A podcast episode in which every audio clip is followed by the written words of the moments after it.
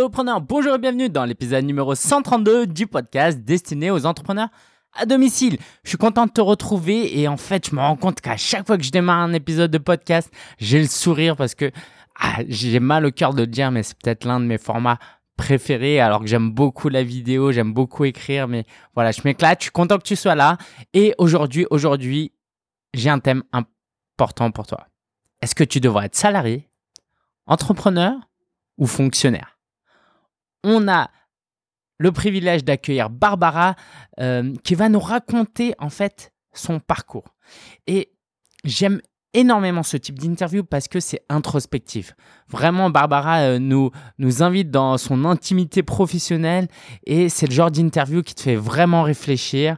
Euh, et je pense que moi, ça m'aurait énormément plu il y a 10 ans d'entendre ça. Tous les étudiants, par exemple, devraient entendre ça. Si tu écoutes cet épisode et que tu connais des étudiants autour de toi qui ne savent pas quoi faire, envoie-leur cet épisode. Parce qu'on a besoin de réfléchir à ça et a trop peu, trop peu de monde qui nous font, euh, trop peu de monde qui nous fait réfléchir vraiment sur quel statut on doit choisir. Est-ce que, voilà, je me lance à mon compte, je suis salarié. Il y a tellement de possibilités aujourd'hui que Barbara va vraiment nous apporter un éclairage. Avant de débuter cet épisode de podcast, j'aimerais te présenter la formation Vendre sur Internet. C'est une formation que je t'offre, c'est une formation d'une semaine où il y aura principalement trois vidéos de plus d'une heure en tout, qui va te présenter tout d'abord le premier jour les opportunités à saisir sur le web. Ok? Quelles sont les plateformes que tu peux utiliser pour trouver tes clients? Puis on verra les 5 erreurs à éviter. Ça, faut absolument que tu regardes cette, cette vidéo parce que ça se passe dans la tête. C'est pas un problème de technique marketing, euh, de trafic, de positionnement. Bref, c'est un problème que tu as, qu'on a tous dans la tête dans une certaine mesure et d'autant plus qu'on est d'une culture française ou qu'on n'a pas grandi dans un milieu entrepreneurial. Et donc, c'est des freins mentaux qui t'empêchent en fait d'avancer, de vendre et gagner de l'argent tant que tu n'abats pas ces obstacles, ça va être difficile pour toi de gagner de l'argent. Même avec les meilleures techniques au monde. Imagine, tu as, un problème avec l'argent. Pour toi, gagner de l'argent, c'est mal. Bah, tu peux pas réussir, même si tu as le meilleur produit au monde. Donc ça, c'est ce que nous verrons le deuxième jour.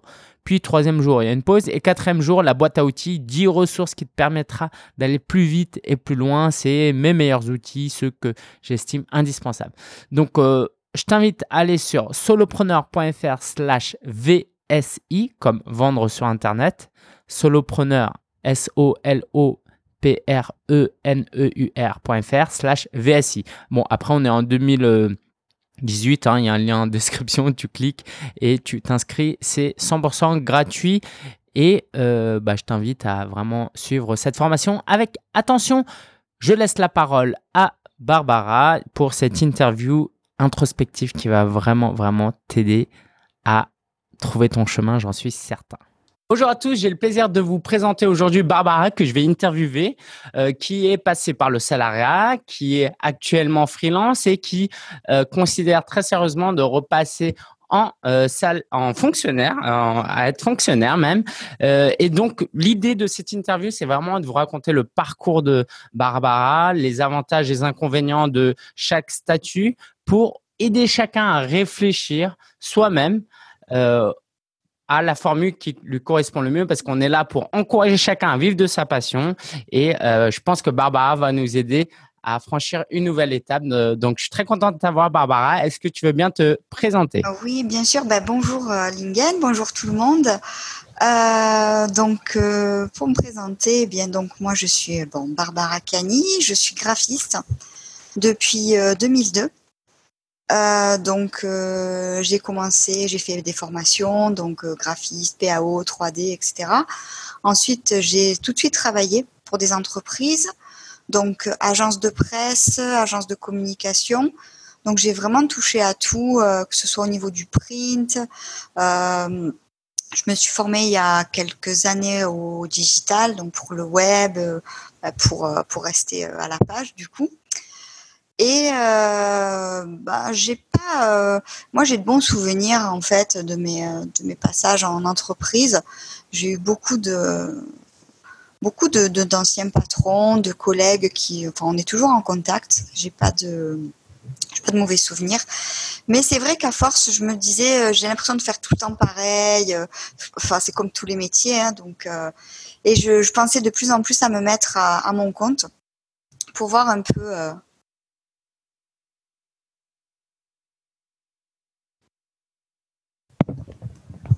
Alors, je ne t'entends pas du tout.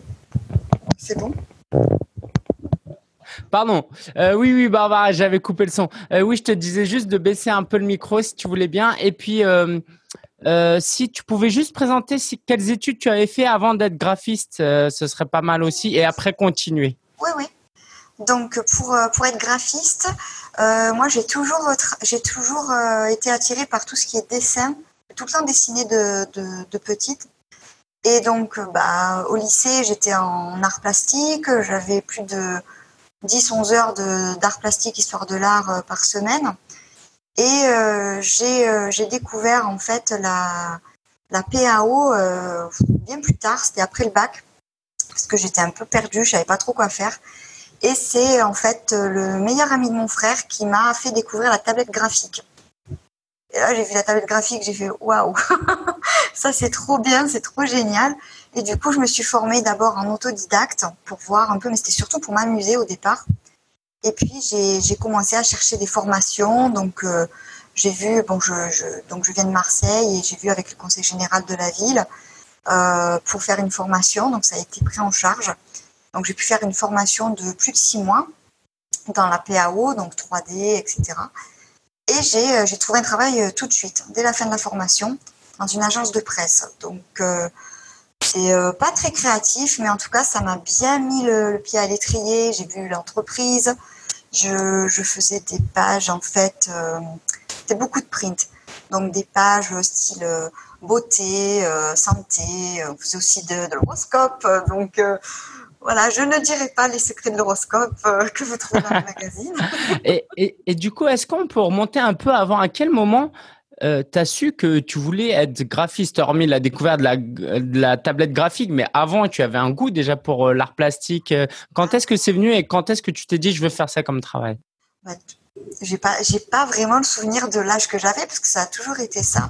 Déjà à la maternelle, je dessinais déjà, il y avait des petits concours de dessin euh, où on gagnait des livres et tout ça et puis il y avait des euh, donc les institutrices qui appelaient ma mère, oh, mais regardez, euh, elle dessine, elle fait les ongles, elle fait les trucs. Bon, ma mère qui avait l'habitude de me voir dessiner, euh, trouvait pas ça.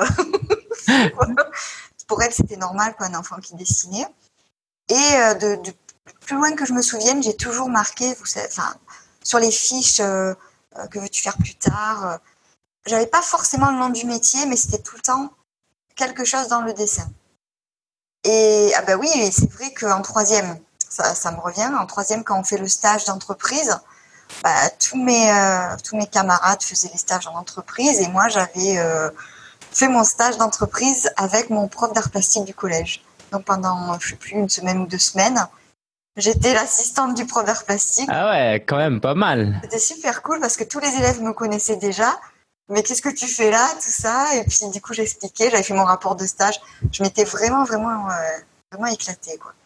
Et super. après, euh, bah, au lycée, euh, au lycée, c'est assez compliqué d'entrer dans les, dans les filières art plastique parce qu'il y a beaucoup de, de demandes et peu de place. Donc ma, ma, ma, première seconde, parce que j'ai redoublé la seconde, comme beaucoup de gens apparemment. Euh... comme moi.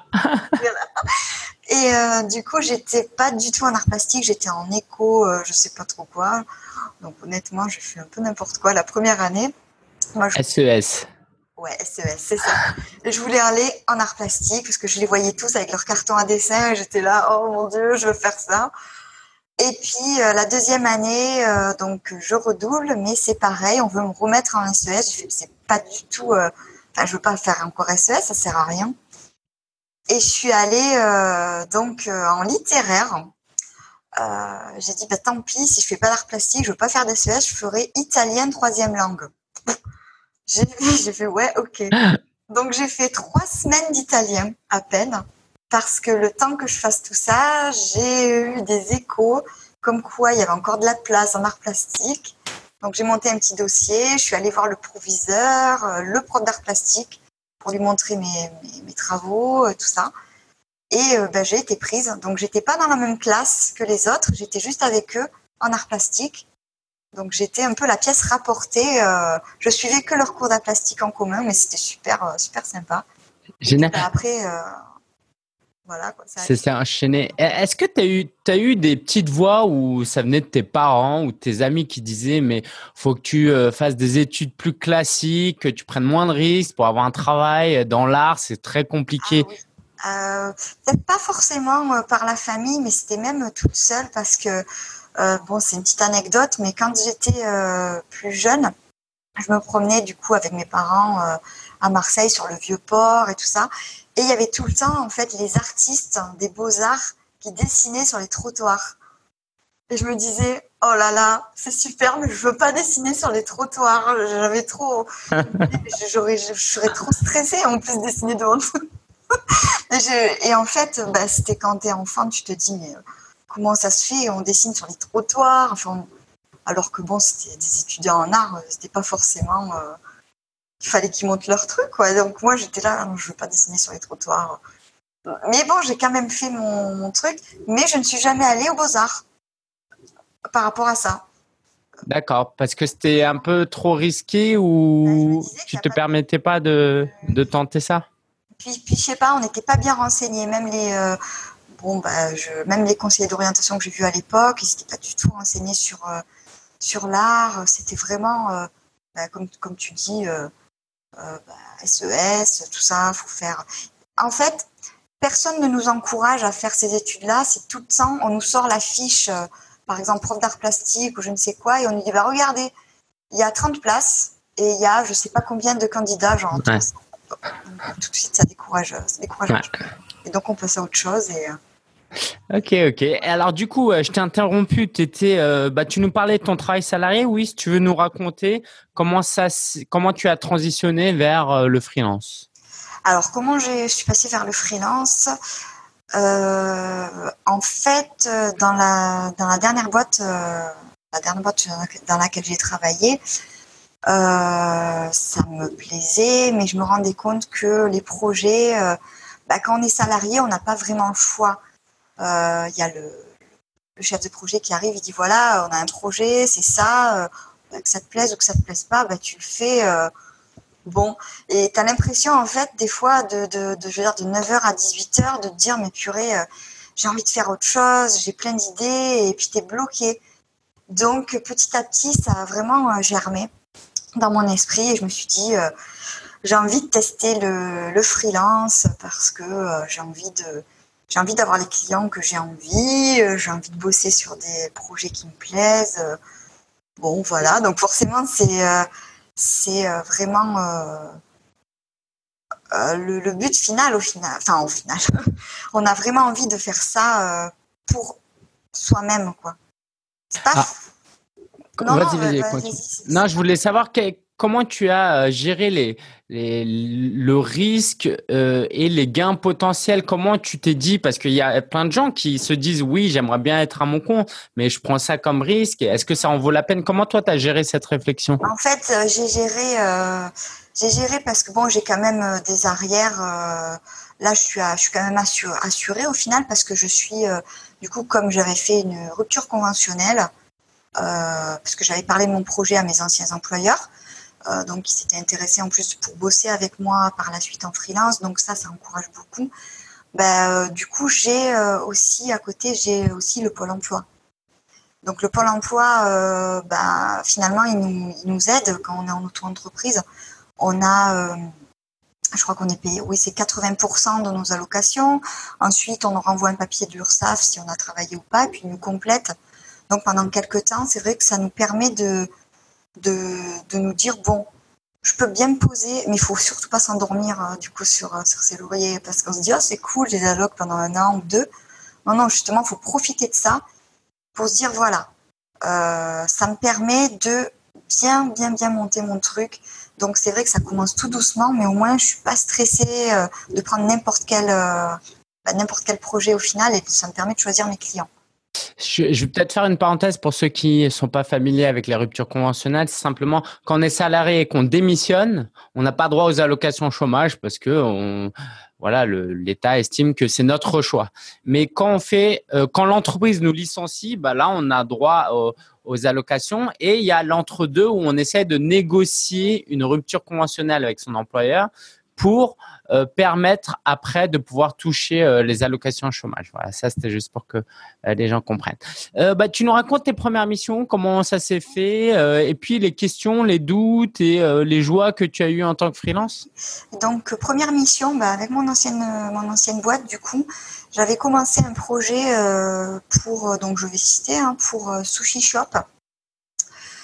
donc Sushi Shop, ils étaient en train de refaire leur, tout leur programme de fidélité donc ils voulaient, euh, comme euh, il y avait trois niveaux, donc ils cherchaient vraiment un concept à trois niveaux euh, pour bah, tes super clients, moyens ou bof bof. T'aimes moyennement les sushis, mais quand même, tu fais quand même partie du, du programme fidélité. Et avec mon ancienne boîte, j'avais commencé à bosser avec eux et je leur ai proposé un concept. Et Sushi Shop avait choisi ce concept-là. Mais j'étais en pleine rupture conventionnelle, du coup, on était entre deux. Et euh, donc, euh, mes anciens responsables ont quand même décidé de continuer avec moi en freelance pour que je puisse euh, continuer ce projet-là. Donc, j'ai bossé encore pendant pas mal de temps là-dessus. Donc, ça m'a bien lancé, puis ça motive vachement. On se dit, bon, j'ai fait le bon choix, puisqu'ils veulent quand même bosser avec moi, donc ça, c'est cool. donc, ça, c'était moi, ma première mission, en fait, en tant que, en tant que freelance. Et ensuite, j'ai encore bossé bien deux, trois fois avec eux.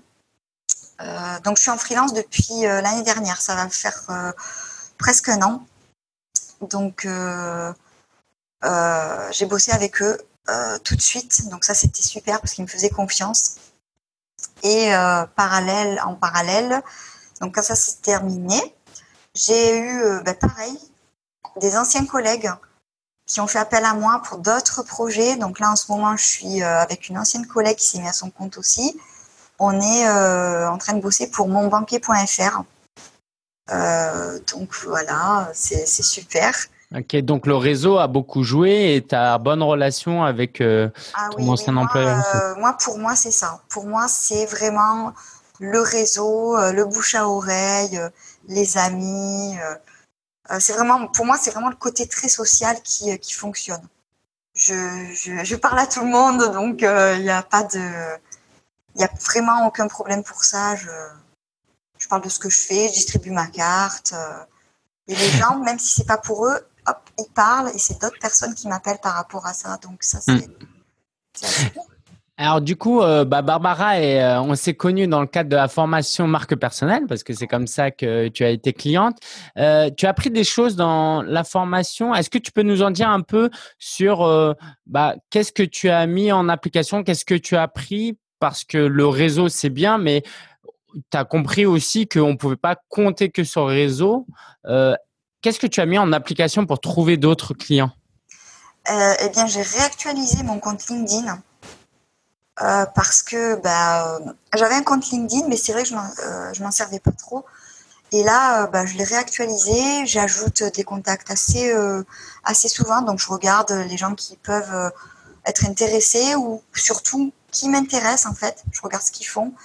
Euh, je like leur euh, leur publication. Euh, je like pas n'importe quoi. Hein. Je like vraiment quand ça m'intéresse. Je partage sur Facebook aussi. Je partage beaucoup. Mais Facebook c'est un peu plus c'est un peu moins professionnel.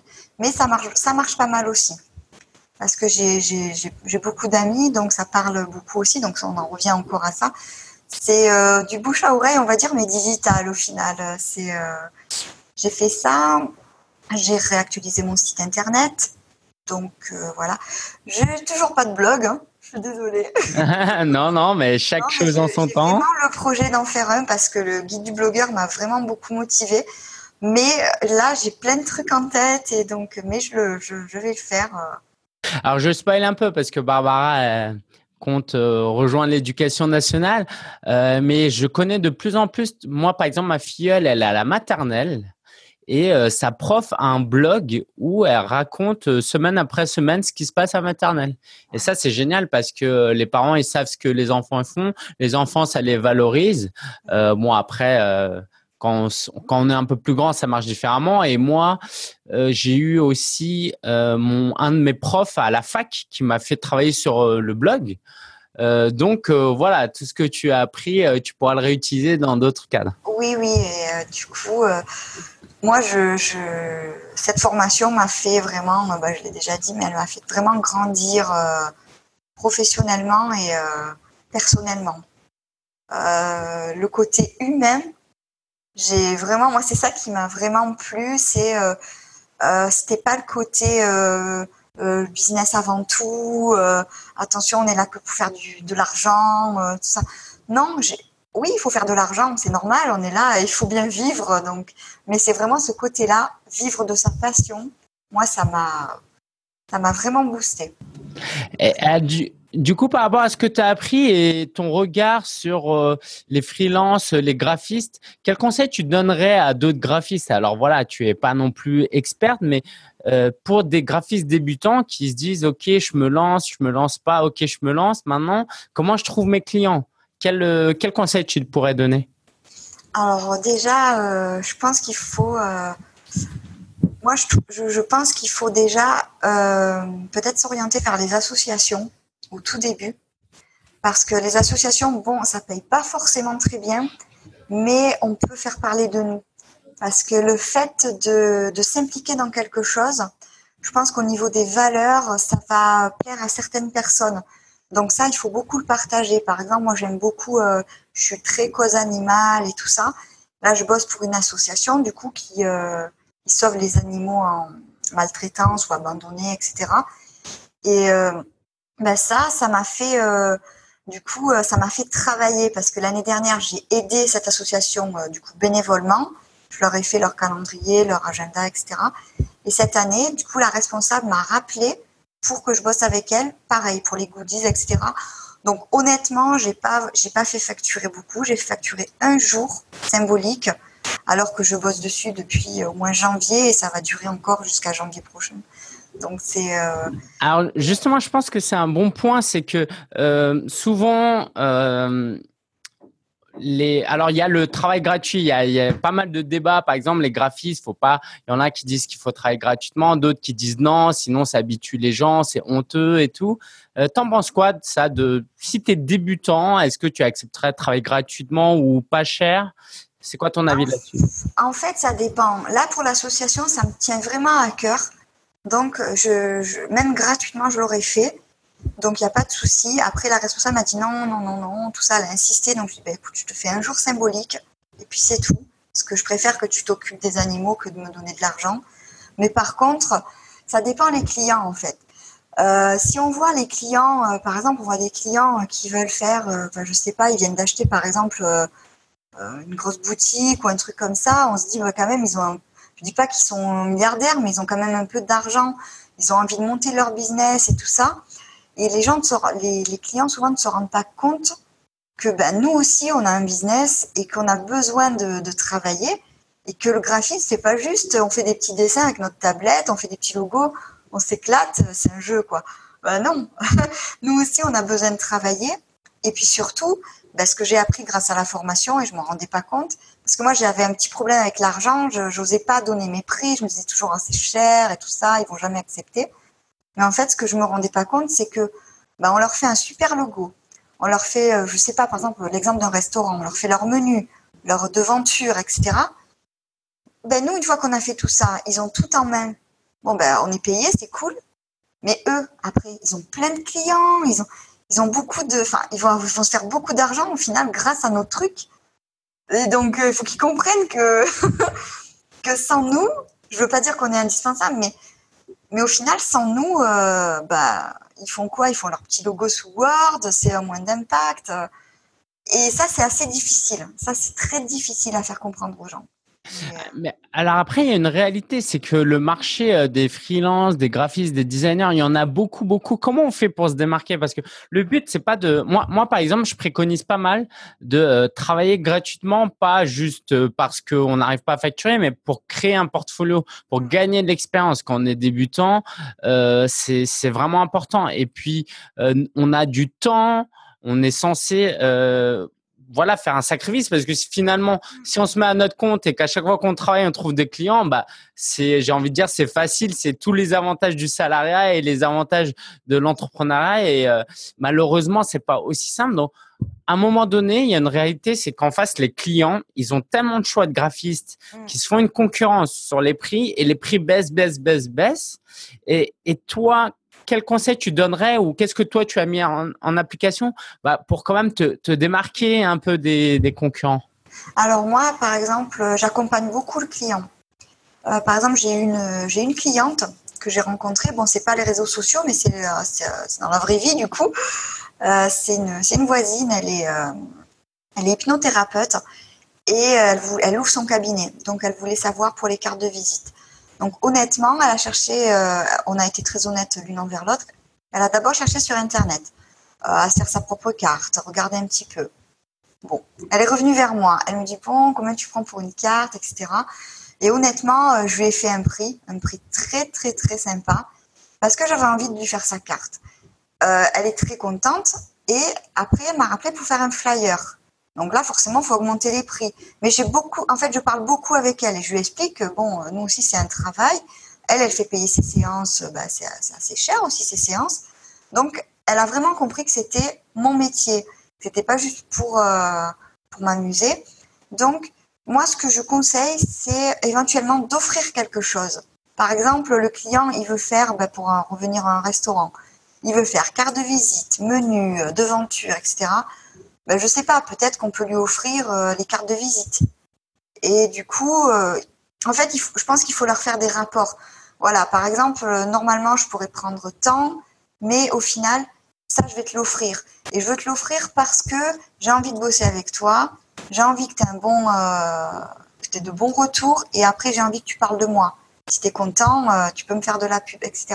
Moi, je, moi, j'offre, j'offre des choses, mais c'est pas tout gratuit j'offre euh, j'offre quand même sur le sur le lot, j'offre où je fais un prix intéressant pour qu'après la personne parle de moi. Et cette dame-là, distribue mes cartes dans tous ses salons, donc euh, on ne sait jamais. C'est génial. Et est-ce que tu aurais un dernier conseil à donner aux, aux freelances avant qu'on parle de la suite?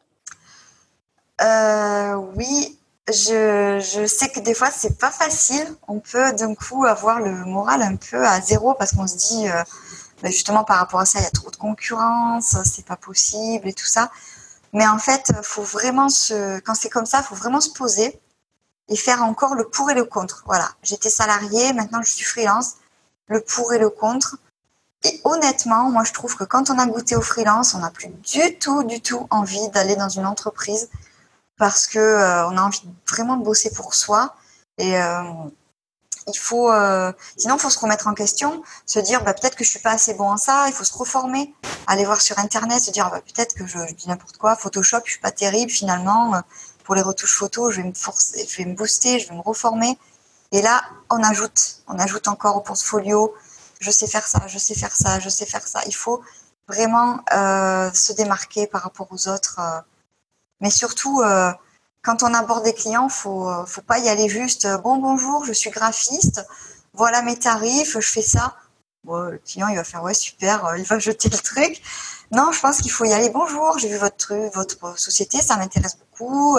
Est-ce qu'on peut se voir, on peut se rencontrer? Je pense qu'il faut d'abord faire le contact d'abord humain et après voir ce qu'on peut lui apporter professionnellement. Je pense que c'est ce qu'il faut faire. Il faut pas arriver comme ça en frontal parce qu'il y, a, il y a trop de graphistes. Il y a trop de, trop de concurrence, trop de graphistes. Je pense qu'il faut faire ça d'abord euh, euh, sans forcément proposer nos services. Juste euh, s'intéresser à la personne, en fait.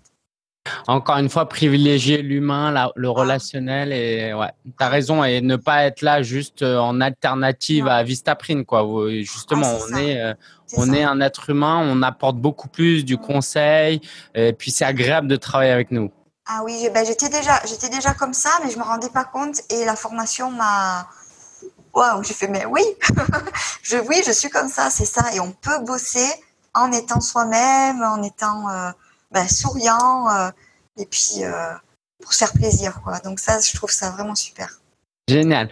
merci Barbara pour ce partage. Alors maintenant, raconte-nous la suite. Donc les affaires se développent, ça se passe de mieux en mieux, mais pourtant, euh, tu veux rejoindre euh, un rêve peut-être d'enfant. Raconte-nous euh, ce que tu bah, prépares. Oui, bah c'est vrai que ça commence à se développer, donc mon business commence à se développer. les gens m'appellent de plus en plus, donc ça, ça me fait beaucoup plaisir, c'est super. Mais c'est vrai que, comme, comme je le dis, on a quand même des doutes.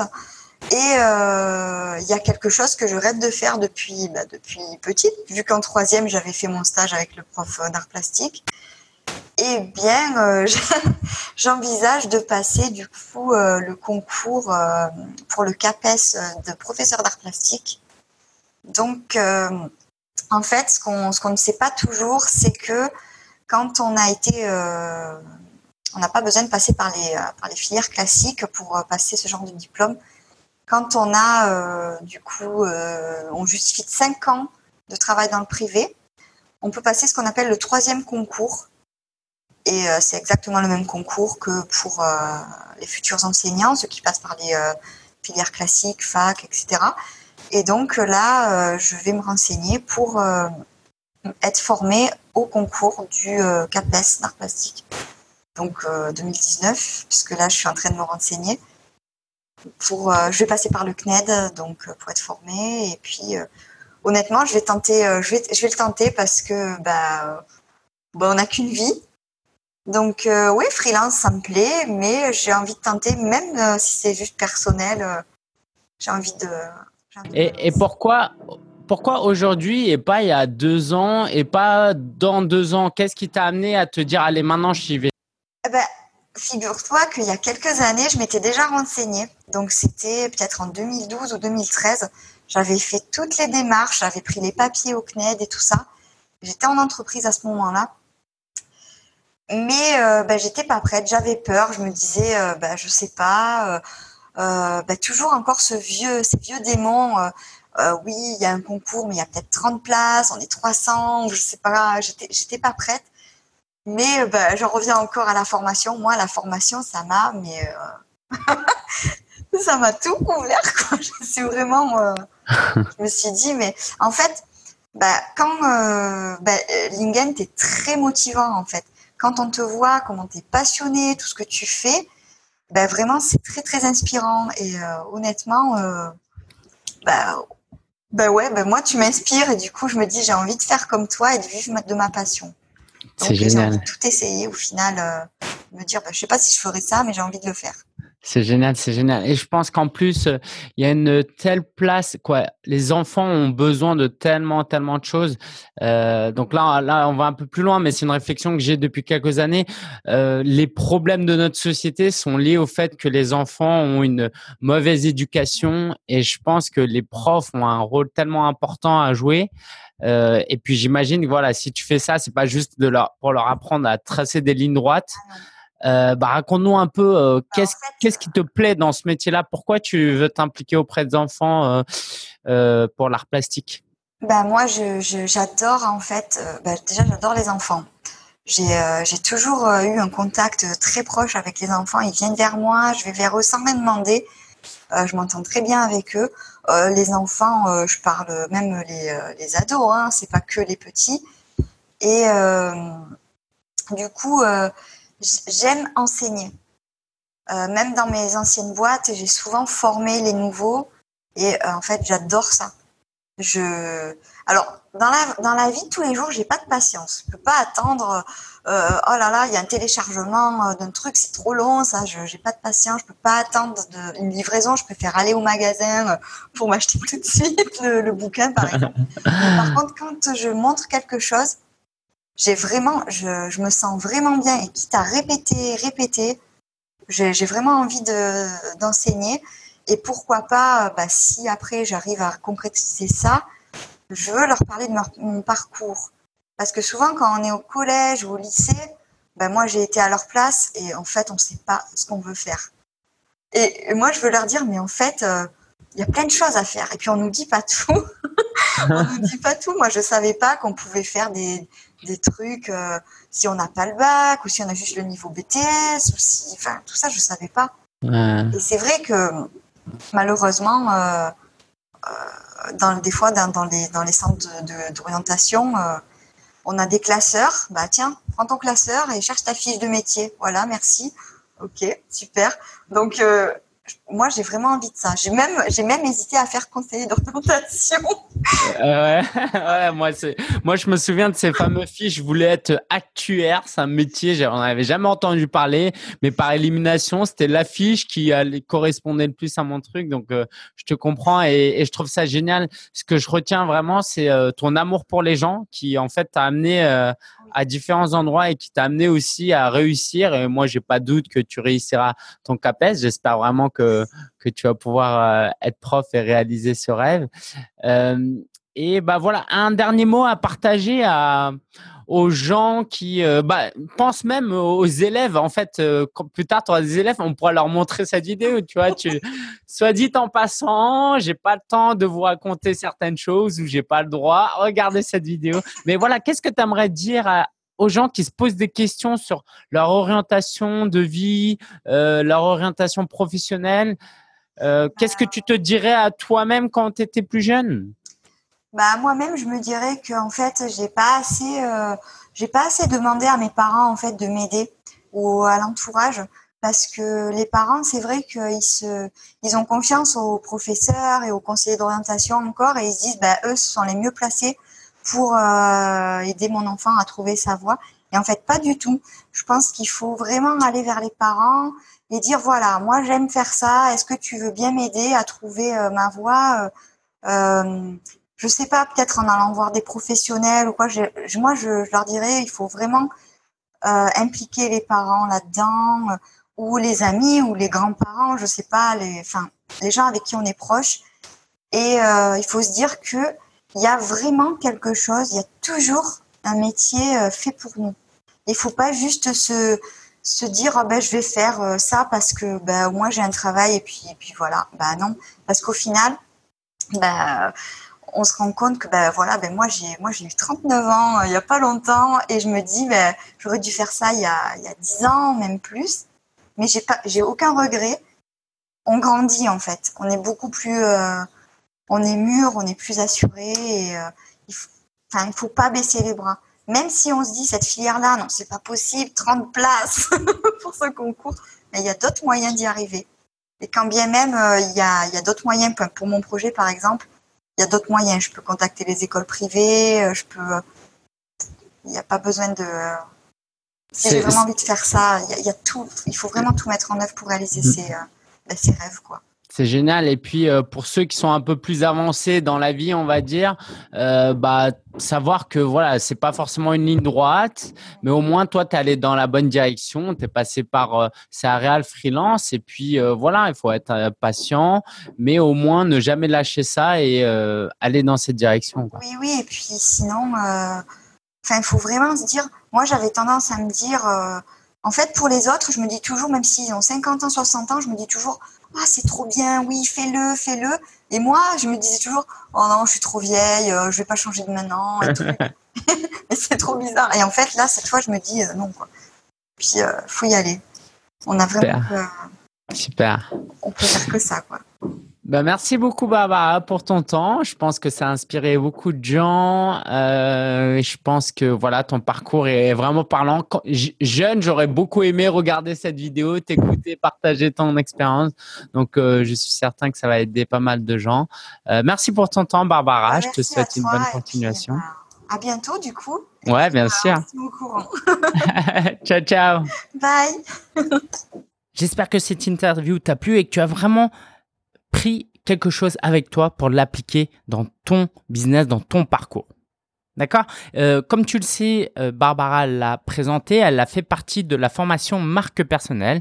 Donc, c'était une super cliente qui a vraiment bien travaillé. Donc, si jamais toi aussi t'es intéressé pour aller plus loin, plus vite et être accompagné personnellement avec moi pendant six semaines, je t'invite à aller sur solopreneur.fr slash VSI VSI, inscris-toi à la formation gratuite. Vois euh, ce que je peux déjà t'apporter gratuitement. Et si ça te plaît, tu verras qu'à la fin, je te proposerai euh, de rejoindre éventuellement la formation marque personnelle.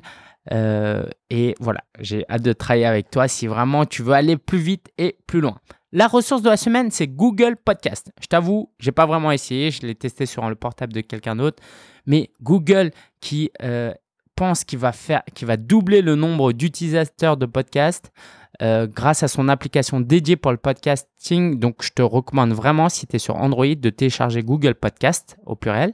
Tu télécharges, tu t'inscris, euh, tu cherches solopreneur et tu t'abonnes surtout. Ok, super. Euh, je pense que ça va vraiment faire bouger les choses. Si Google s'y met, que ça va être très très lourd. Alors, l'actu de la semaine, j'ai fait le vlog numéro 100 avec Marina. Euh, c'est un déballage de l'Amazon euh, Echo. Donc, je te mets le lien, tu iras le voir. tu pourras tout retrouver sur solopreneur.fr slash 132. 132. Solopreneur.fr slash 132. Donc super, euh, voilà, je fais de plus en plus de vidéos avec Marina, ça c'est top. Et avec Marina, on a aussi passé nos un an de mariage, ça y est, ça fait un an, on était en Normandie, donc on a passé un super moment là-bas, il faisait très beau. Euh, je voulais aussi te parler de plein de choses, mais je vais en garder pour la fois prochaine, ok? Je voulais te parler du bilan comptable, tu sais, tous les ans en tant qu'entreprise, pas en tant qu'auto-entrepreneur. Hein. moi, j'ai une EIRL maintenant. Je dois faire un bilan et je suis très en retard et euh, c'est très relou, mais je vais y arriver.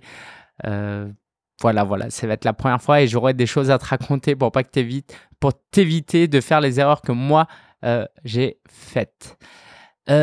J'ai reçu mon premier paiement de euh, droit d'auteur, c'est-à-dire que donc je suis l'auteur du guide du blogueur. Si tu l'as pas encore, euh, je t'invite à écouter les épisodes précédents ou à aller sur Amazon et chercher le guide du blogueur. Vraiment, c'est euh, mes meilleurs conseils dans un livre de 168 pages, très accessible. je te recommande vraiment d'aller y faire un tour. et donc j'ai reçu mes paiements. En fait, Erol paye en juin. ce qui a été vendu l'année N-1. Donc tout ce que j'ai vendu en 2017, je le touche en juin 2018. Euh, donc voilà, cela, ça représentait presque 1000 euros pour 800 euh, ou 900 livres. Je connais pas encore le détail. Donc ouais, je gagne pas beaucoup par livre, comme tu peux le voir. Merci à toi d'avoir suivi cet épisode. Encore une fois, si tu es intéressé pour aller plus loin, pour vendre sur Internet, euh, sur Internet, parce que tu veux voilà, développer ton business, va sur solopreneur.fr slash VSI. Eh ben tiens, pendant que j'y suis, si tu es encore tout au début et que tu sais pas encore où aller, solopreneur.fr slash maintenant. Solopreneur.fr slash maintenant, tu pourras trouver un lien vers une formation qui va t'aider à te lancer maintenant. Je te dis à très bientôt. Ciao ciao pour un nouvel épisode. Bon blogging, vlogging, YouTubing, euh, podcasting à toi et à la prochaine. Ciao ciao